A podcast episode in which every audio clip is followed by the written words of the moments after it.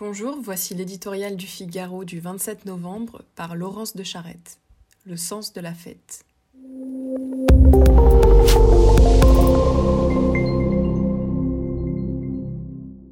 Tiens, et si on décalait Noël? L'énoncé de la proposition, à lui seul, pourrait suffire à souligner son absurdité intrinsèque. Mais l'idée, reporter ou même annuler Noël, n'en a pas moins été évoquée par plusieurs personnalités heureusement sans succès. Noël ne se tiendra pas à Pâques, c'est déjà un bon début. Il paraît même que l'État, dans sa grande bienveillance, a permis aux fleuristes de vendre des sapins sans commande préalable. Et comble du bonheur, les petits commerces viennent de se voir délivrer leur sauf-conduit. Ils pourront rouvrir leurs portes samedi. Des sapins, des cadeaux, mais que nous manque-t-il? Demeurent en réalité les questions centrales que l'on n'ose plus qualifier d'essentielles. À la première, avec qui donc passer Noël quand certains osent recommander d'envoyer papy et mamie manger la bûche à la cuisine?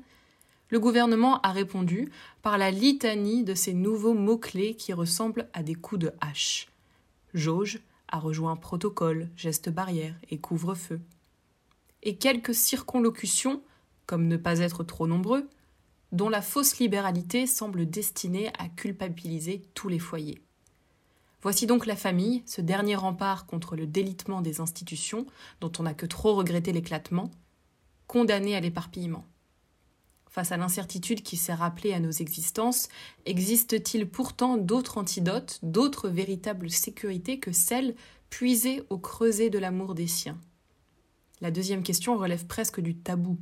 Est-il encore permis de se demander ce que l'on fait le mépris affiché par le Premier ministre à l'égard des catholiques de France, autant que les restrictions absurdes d'accès au culte, beaucoup plus limitatives que pour les commerces, semblent bien répondre par la négative. Quoi qu'on y fasse, Noël renvoie au grand mystère de la vie et au souffle qui l'habite. Et il ne faudra pas s'étonner que dans un monde qui conspire à les priver à la fois de racines et de transcendance, les Français s'enfoncent dans la déprime.